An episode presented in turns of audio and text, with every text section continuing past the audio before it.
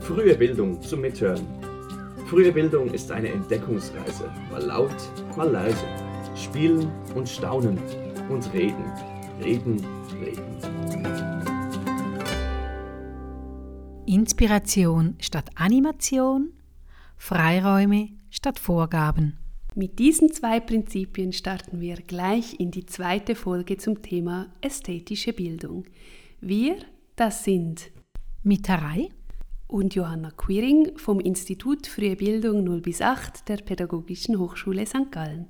Wie in der ersten Folge werden wir der Frage nachgehen, was unter ästhetischer Bildung verstanden wird und wie ästhetische Erfahrungen im Alltag mit Kindern umgesetzt werden können.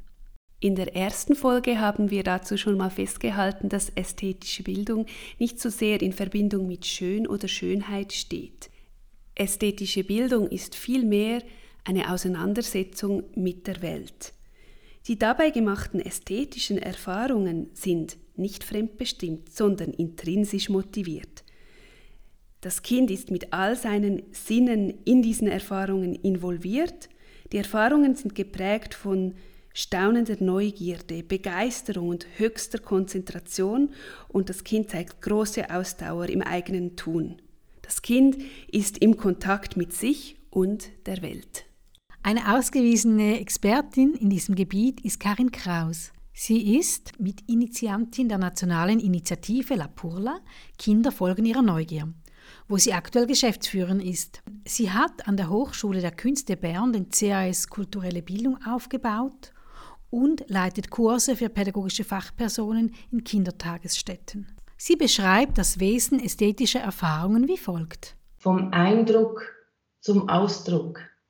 Das heißt, ästhetische Erfahrung ist immer ein Prozess, der die Auseinandersetzung eines Individuums mit sich und der Umwelt, das kann sein mit, also vor allem Material und Raum, mit auch dem sozialen Umfeld, das heißt über Eindrücke, Empfindungen, Emotionen, die, die ich wahrnehme, die ich verinnerliche, gehört eben auch ein Ausdruck dazu. Und das muss nicht eine Zeichnung als Beispiel sein, also irgendetwas, das dann ein fertiges Produkt, sondern das sind dann vielmehr eben momentane, auch flüchtige Ausdrucksweisen und eben nicht nur sprachliche, sondern kann mimisch, gestisch, lautmalerisch sein. Das kann eben auch in Form von Spuren sein, von Spuren meines Tuns.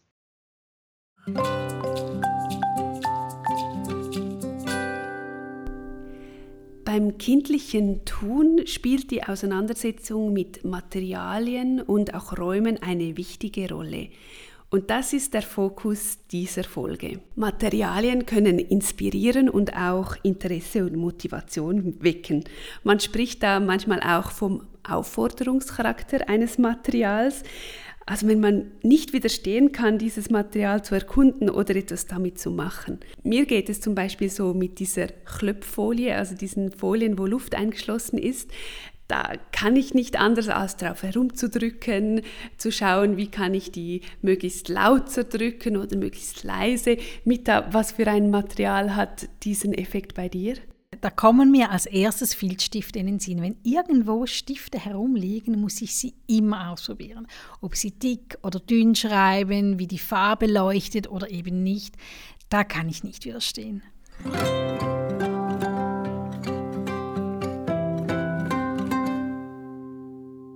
Klöpffolie, Stifte, Farben, Blätter, die draußen herumliegen, aber auch Instrumente.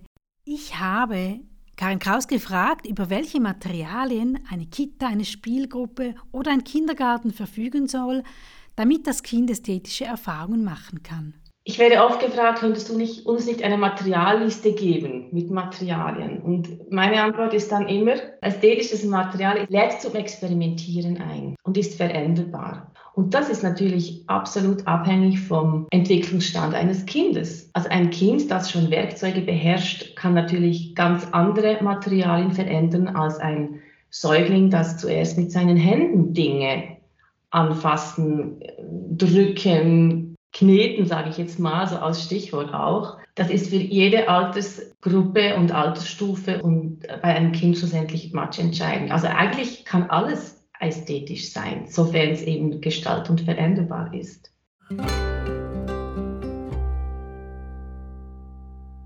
Also das explorative Erkunden steht im Vordergrund. Tasten, drücken, reiben, kneten, verformen, sortieren, rollen, verbinden, hinterlassen von Spuren, konstruieren, bauen, schneiden, Verbindungen schaffen. Das Kind erschließt sich so sukzessive die Welt in der Auseinandersetzung mit unterschiedlichen Dingen und Materialien. Ein konkretes Beispiel mit dem Material Ton stellt uns Karin Kraus vor. Wir haben da 20 Kilo Ton am Boden und wir sitzen da um diesen Ton und die Kinder beginnen da Ton wegzuklauben und drauf zu schmeißen oder sie reinzudrücken. Oh, ich drücke da meinen Daumen ganz fest rein und jetzt gibt es ein Loch. Also dort kann ich sprachlich natürlich unterstützen und, und auch den Kindern Wörter geben, die, die ihnen helfen, auch selber zu beschreiben, was sie genau tun. Christina Buchholzer ist Kindergartenlehrperson und hat den CAS Kulturelle Bildung absolviert. Sie ist auch diplomierte Kita-Leiterin und leitet aktuell Kitas in Dübendorf und Zürich. Sie hat einen wichtigen Hinweis zur Materialbeschaffenheit für uns. Ton kann man wirklich auch sehr viel Wasser beifügen, dass es schlickartig wird. Das finde ich, das ist sehr ansprechend für Kinder. Zum Beispiel auch Farbe. Wenn ich Wasser beifüge, dann verdünnt es oder wenn ich Kleister beifüge, dann bekommt es wieder eine andere Konsistenz. Wenn es Babys sind, dann ist es einfach ganz, ganz wichtig, dass es essbare Materialien sind. Das heißt, es kann Brei sein, wir machen sehr gute Erfahrungen mit Mehl, das dann mit Wasser angerührt wird. Es ist unbedenklich, eben es bietet verschiedene Konsistenzen. Das ist wirklich ein sehr geniales Material. Das Kind wendet sich mit Neugier dem Material zu, wird angesprochen durch das Material und die sinnlichen Erfahrungen, die daraus folgen, da sind nicht immer nur die Fingerspitzen involviert.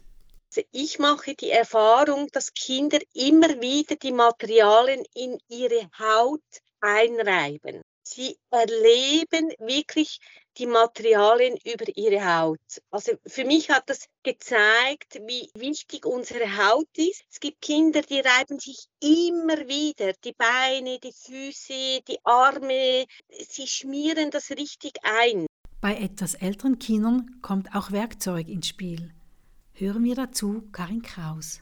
Klar ist ein Fernziel, dass es diese Schere mal beherrschen kann, aber es ist ein langer Weg dahin. Und je lustvoller dieser Weg ist und je mehr auch ich quasi irren und lernen kann, was alles nicht geht, also zu was die Schere auch nicht taucht. Das beginnt ja schon in der ganzen Handhabe der Schere. Zuerst nehmen die Kinder ja die Schere in zwei Hände und geht es mal darum, überhaupt das Prinzip zu verstehen, aha, ich kann damit aus einem Stück zwei machen zum Beispiel. Das muss ja auch nicht zwingend Papier sein, das können Fäden, Schnüre, was auch immer sein.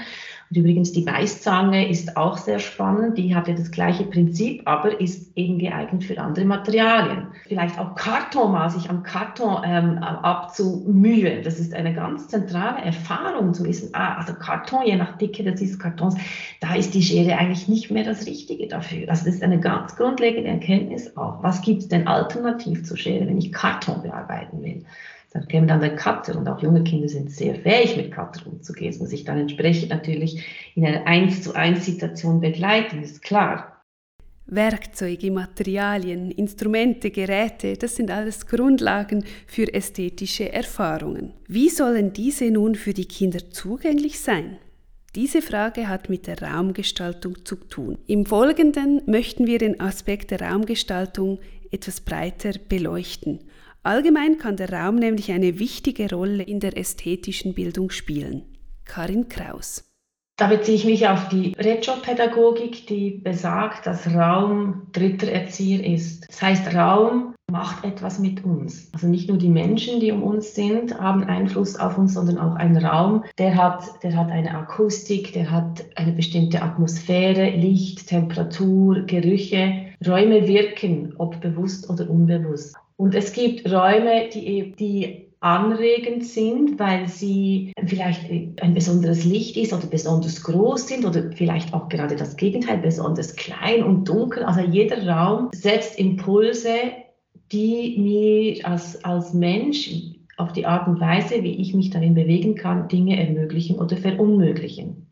Der Raum spielt also eine wichtige Rolle. Wenn ich mir nun die Kitas, Spielgruppen oder Kindergärten vorstelle, die ich schon von innen gesehen habe, sie könnten unterschiedlicher nicht sein. Da gibt es aufgeräumte Räume, wo jedes Ding seinen Platz hat, Räume, in denen das Material in Schränken versorgt ist und somit nicht sichtbar ist. Doch es gibt auch bunte, lebhafte, fast schon chaotisch anmutende Räume, die das Kind inspirieren, mit dem Material zu hantieren, sich darin zu vertiefen. Hinter diesen unterschiedlichen Raumgestaltungen lassen sich unterschiedliche Absichten vermuten. Bei den eher klaren und gut aufgeräumten, fast vielleicht manchmal leer anmutenden Räumen geht es darum, Reize zu reduzieren, um eben auch Fokussierung zu ermöglichen. Und in anderen Räumen geht es eher darum, dass das Kind dadurch, dass es alle Materialien und Werkzeuge schon sieht, auch Interessen anzeigen kann, darauf zugehen kann, es gleich sieht, was es zur Verfügung hat. Und was ist jetzt richtig? Ich würde mir verwehren zu sagen, das eine ist das einzig wahre und richtige. Das wäre zu dogmatisch und ich glaube, gerade wenn wir sagen, dass Vielfalt und Abwechslung entscheidend ist, würde ich von einem sowohl als auch ausgehen, kommt immer darauf an, was das Ziel ist. Ich mache ein Beispiel. Kinder, die bestenfalls ein, ein Atelier haben mit einer Vielfalt an Materialien, die bestenfalls auch ungefragt zugänglich sind. Das heißt, Kinder können intrinsisch motiviert sich die Materialien selber holen, ohne dass sie immer eine erwachsene Person anfragen müssen. Also selbstbestimmt dort Materialien wählen und auch wählen dürfen, wie viel, also auch in Fülle Materialien nutzen dürfen. Das ist toll. Es kann aber auch sein, dass das, wenn, wenn ein Kind fünf Tage in der Woche im gleichen Raum verbringt und für 365 Tage übertriebenermaßen immer das Gleiche zur Verfügung steht, kann das ja auch langweilig werden. Und was passiert beispielsweise, wenn ich einen leeren Raum habe plötzlich, wenn ich einen Raum mal nur in seiner Grundstruktur anbiete und in diesem Raum ein bestimmtes Material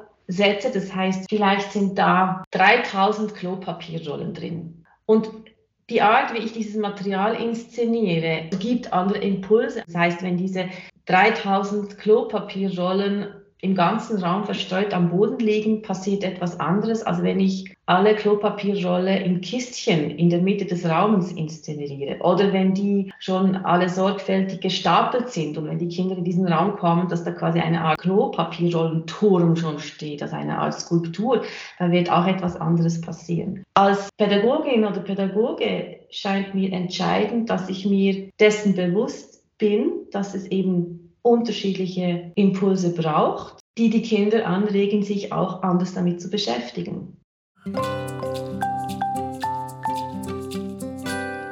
Materialien wollen inszeniert sein. Ein Raum, in dem das nicht im gleichen Maß notwendig ist, sondern wo alles schon inszeniert ist, ist der Außenraum. Also bei Räumen dürfen wir auch die Außenräume nicht vergessen. Christina Buchholzer betont hier vor allem den Wald. Ein Waldtag ist etwas Großartiges. Und gerade auch dann, wenn man kein Programm vorgibt. Wenn der Wald jetzt aber nicht zur Verfügung steht, so kann man trotzdem Materialien von draußen einbeziehen. Sei es, dass Sie auch mal den Zugang zu einem Bach haben, zu Wasser, Sand, Steine, finde ich auch so was Wunderbares. Oder auch im Herbst wieder Blätter sammeln. Sie lieben es ja auch zum Beispiel Blätter zu sammeln und dann in ein Becken und Wasser füllen und so das Verstampfen, so die Säfte aus den Blättern holen. Ja, sie heranführen an verschiedene Naturmaterialien. Die Kinder, die machen dann schon. Gegen Ende dieser Folge macht uns Christina Buchholzer noch auf einen weiteren Raum aufmerksam, nämlich auf den Zeitraum. Was ich wirklich ganz, ganz wichtig finde, ist die Zeit, Zeit haben. Ich finde es einfach ganz wichtig, dass wir Erwachsene uns auch lösen von diesem, um, um elf muss ich beginnen zu wickeln und dann ist dann die Essenszeit. Auch wenn ich sehe, wenn die, wenn die Kinder in, in diesem Flow sind, wenn sie, wenn sie wirklich sich da hineingeben, einfach die Zeit einfach nach hinten stellen, ihnen wirklich die Zeit geben. Das finde ich eigentlich ein ganz, ganz wichtiger Faktor. Fassen wir zusammen. ästhetisch wertvolle Materialien, die geben mir nicht vor, was ich damit zu machen habe, sondern ich kann sie verändern, sie entdecken, sie manipulieren. Entsprechend ist es bei der ästhetischen Bildung wichtig, altersgerechte Materialien bewusst zu inszenieren und dem Kind anzubieten und dann zu schauen, was das Kind jetzt damit macht und diesen Prozess dann zu begleiten. Räume sind ein wichtiges Element, das man in die Inszenierung der Materialien einbeziehen kann. Und was das Ziel des Ganzen ist, sagt uns Karin Kraus. Das Hauptziel müsste sein, diese angeborene Neugier, diese angeborene Freude an eben sich sinnlich, ästhetisch mit der Welt auseinanderzusetzen, die zu nähren, der Raum zu geben, um eine lebenslange Lernbereitschaft auch zu, zu aufrecht zu erhalten. Praxistipp. Der Praxistipp dieser Folge kommt von Christina Buchholzer. Sie empfiehlt, eine Packung Mehl mit Wasser zu vermischen. Dabei sollen die Kinder entscheiden, wie viel Wasser sie dem Mehl beifügen, um so unterschiedliche Konsistenzen zu erreichen. Dieser Tipp empfiehlt sie für Kinder ab dem ersten Lebensjahr. Das war frühe Bildung zum Mithören. Schön warst du dabei. Welche Themen beschäftigen dich? Schreib uns eine Mail auf podcast.fruehebildung.pasg.ch oder schick uns eine Sprachnachricht via Webseite www.frühe-bildung.ch. Der Podcast ist eine Produktion des Zentrums Frühe Bildung der Pädagogischen Hochschule St. Gallen unter der Leitung von Johanna Quiring. Für die Musik war Michael Duss verantwortlich, zusammen mit Gabriel Meyer. Vielen Dank fürs Zuhören und bis zum nächsten Mal.